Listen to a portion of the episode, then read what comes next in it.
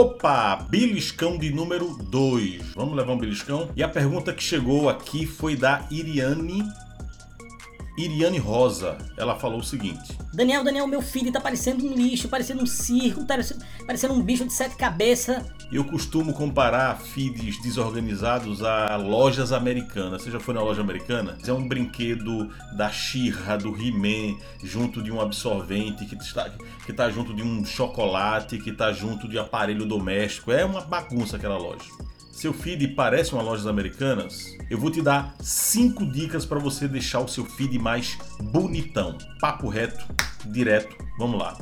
Primeiro, cores. Você precisa estabelecer uma paleta de cores para o seu feed. Ela pode se basear na sua personalidade, nas cores que você gosta, ou você pode estudar um pouquinho o que a turma chama aí de psicologia das cores. Vai lá no Google, estuda sobre isso e o sentimento que você quer passar com o seu feed certamente tem uma cor correspondente. Pega essa cor, vai lá no site chamado Colors e procura cores secundárias, constrói assim a sua paleta de cores.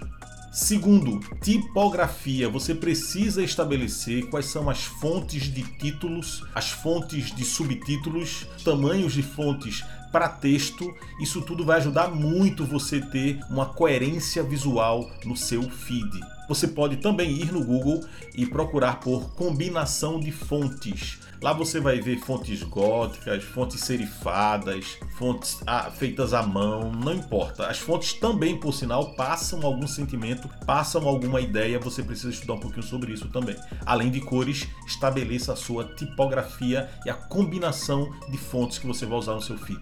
Terceiro lugar, imagens. Só que eu quero falar um pouquinho mais sobre isso aí, sabe? Tem gente que usa, sei lá, vai postar, posta uma imagem com filtro, depois posta uma foto preto e branco, depois posta uma ilustração, depois posta um, um ícone todo, tudo bagunçado, parecendo de fato um corredor de lojas americanas que vende digeles a condicionador no mesmo corredor. Então faz o seguinte, estabelece se vai usar foto, se vai usar um filtro apenas, se vai usar ilustração, se vai usar ícones e compõe um banco de dados e fotos, um banco de dados e vetores, um banco de dados para que você não fique de última hora construindo posts diferentes entre si. Então, a quarta dica que eu deixo para vocês é exatamente sobre isso: planejamento. Se você não planejar, vai ser muito difícil manter uma coerência visual, deixar o seu feed bonitão. Planejamento é o seguinte: você pode abrir um PowerPoint, qualquer coisa aí, e planejar, por exemplo, 9, 15, 15 posts. Você coloca 15 quadradinhos, um do lado do outro, três colunas, como é o feed do Instagram, e aí você vai brincando com sua paleta de cores. Coloca um preto, um branco, um amarelo, sei lá. E aí você vai brincando antes, aqui vai ser imagem, aqui vai ser cor, aqui vai ser chapado, aqui vai ser ícone, aqui vai ser ilustração, não importa, mas o que importa é planejar. Planeja os 15 próximos posts do seu feed. Tenho certeza que eles vão ficar legais entre si se você estiver obedecendo cores, tipografia, imagens, filtros, ilustrações, 15 posts para frente.